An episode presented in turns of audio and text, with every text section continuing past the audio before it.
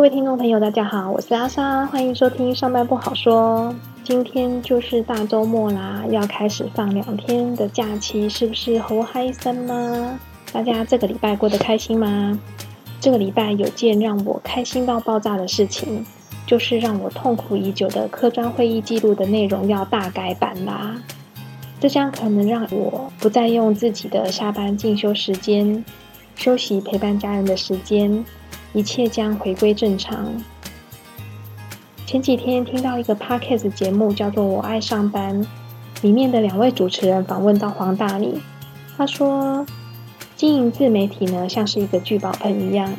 那我感觉呢，这个 podcast 就像是一个许愿池，想改变的都实现了，也像吸引力法则一样，心里面所想的，只要坚持一点，都一步步的在改变，在实现。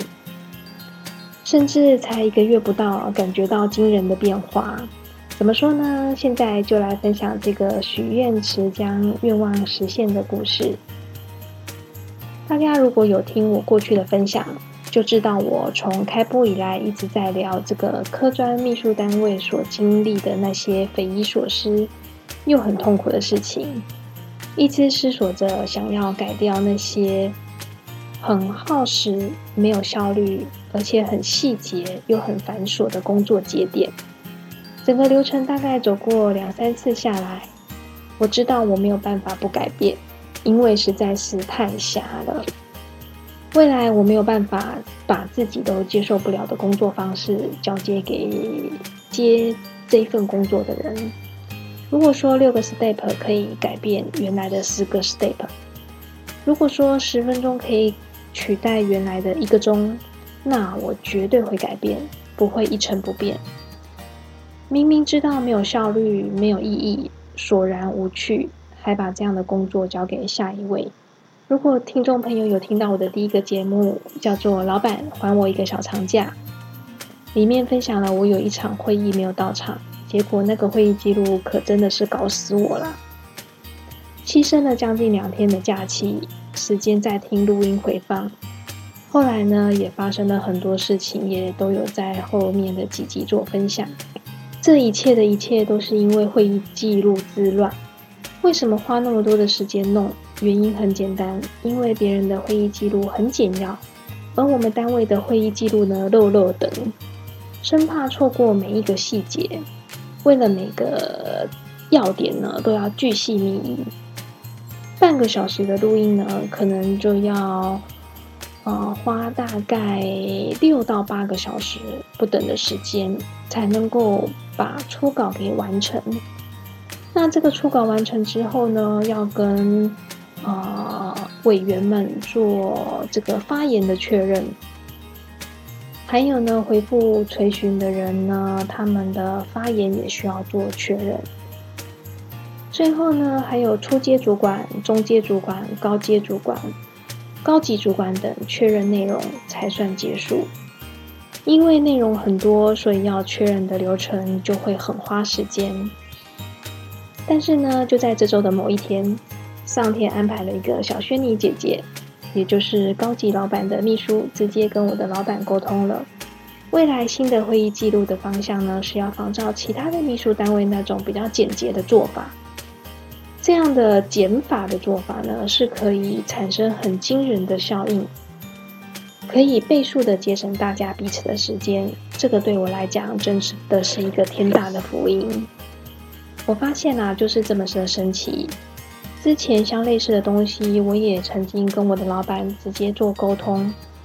那我建议呢，是没有起到什么样的作用。毕竟太多事情呢，都是从“可是”两个字先开始。可是以前的人都这么做呀。可是万一变了，那长官会有意见怎么办呢？可是，可是。然后就以不变应万变。那天不知道是我的什么 lucky day，居然有天使姐姐来救我。有她跟我的老板讲，可真的太有说服力啦！我发誓，我真的没有跑去跟天使姐姐告状，跟她说我们家的做事情方式呢一成不变，好枯燥，好无聊。有更好的方法，也没有想要去尝试。墨守成规、守成不变、蒙着头蒙干。那现在我可以感受到、受得到呢，这个会议记录的做法呢，渐渐的朝敏捷的方式迈进，而不是花了一大堆的时间，只是为了一个会议记录而已。有人告诉我，这个会议记录的重点在于里面的讨论的案子，委员们有没有通过，通不通过才是最重要的。接下来呢，这个案子有没有按七成来进行？有没有执行成功？顺利上线？没有 delay？建制后呢，是否如当初的预期，产生相对应的效益？这才是最重要的。中间们的长官们讨论来讨论去，只有指示事项是重点，还有一些其他绝对必要的东西在 memo 就可以了。其他的根本就不是重点。是的，有很多的老方法，我觉得老天爷都有看到了。希望就是把那些八股思想、官僚文化、守成不变的事情呢，全部都咔咔咔咔掉。做事情讲求重点要点，在有限的时间做最重要的事情。你不可能永远都有二十四个小时或四十八个小时或更多的时间来投入。做不完呢，再用自己的私人的时间加码来做，永远都是这样的模式。就算是个人允许，时代也不允许了。光是这样的一个小改变，与其说是仙女姐姐救了我，不如说是救了这项做这项工作的人，也是救了这个部门，还有这个单位，也救了整个公司。我觉得这将是一个连锁的效应，起的作用不是只有一点点而已。它代表了凡事都有改变的可能。我的老板看到了可能的改变，希望让他的胆子可以变得肥一点。未来其他的事情都勇于放手去做改变。不过拜托，可以变得更简洁，请不要变得更复杂。其实每个事情都有很多的面向，没有绝对的对错。比方说，在过去婴儿潮的时代。人多的时代，事情是一个萝卜一个坑，可以花很多的时间，只要把一件小的事情做到极致。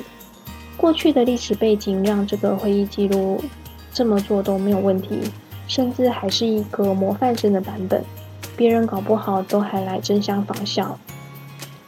那回想起刚入行的时候，我也很不习惯这边的做事方式，做事情条条框框很多。入行前呢，我在软体公司待过，很多事情都讲求的是独立作业、独当一面，一个人承揽的事情很多，短时间之内要把它做完、做好，而且呢要快速又好。受过那样的训练跟根深蒂固的习惯呢，就一直改变不了了。入行之后，一件事情好拖，你想要做快做好，还快不了。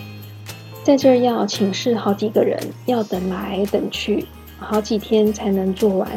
似乎永远都是一天一关卡一关，有人卡着你，或者是你卡着别人，都是环环相扣，卡的动弹不得，绑手绑脚，好不能适应，好浪费时间，没有办法一个人决定一件事情，权力很多时候都没有下放，所以呢，没有三个月，还没有过试用期，我就提离职了。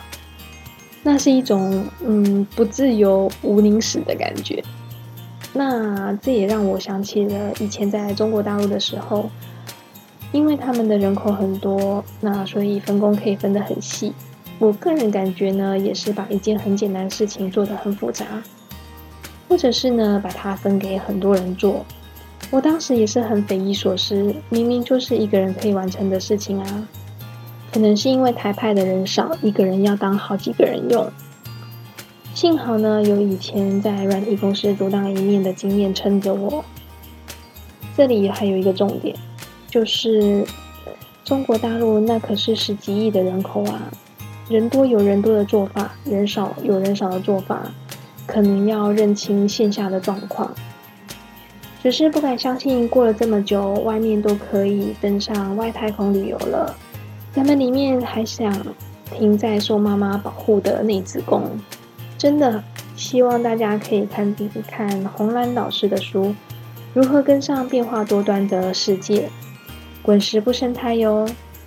其实呢，我也建议忙到没有时间静下来好好思考的主管们，可以先放松一下自己，好好的沉淀一下，想一想之后要做个怎么样的 leader。这个角色对公司来说至关重要，尤其对于一家相当有历史的公司来说，要转型原有的做事方式很不容易，需要有改变的勇气与魄力。可能要先 work smart 再 work hard。以前有一个老板，他说：“哎，阿莎，这个 team 以后给你管。”其实我不太喜欢用“管理者管”的这一个字，因为大家都是高知识分子，也都在职场上面工作这么久了，谁都不喜欢被管，太有条理、有框架，很没有弹性了，可能都被限制住了。我比较喜欢大陆说的那个领导。leader 的方式，或者是现在很流行的用语是 coach，能在某个领域适时的指导，且教学相长，创造好的职场环境。您可别看婴儿可能都还有你可以学习的地方，更何况是现在的 X、Y、Z 世代，甚至还有 Alpha 世代，未来的领导人可不好干了。除了需要具备专业能力之外，还要十八般武艺，样样精通。最重要的，我觉得可能还需要再懂些心理学，才有办法妥妥的拿捏住下面这些牛鬼蛇神呢。好了，今天的分享就到这里。这个周末大家有什么计划呢？我好久都没有追剧了。最近有一个新影集《欲望城市》华丽下半场，And just like that，听说凯莉她开始做自媒体。当一个 podcaster，跟我一样，好想看哦。无论是 Friends，或是之前 Sex and City 电视电影版，都曾陪伴我的成长。所以现在的新剧当然要追一下啊！祝大家周末愉快喽，拜拜。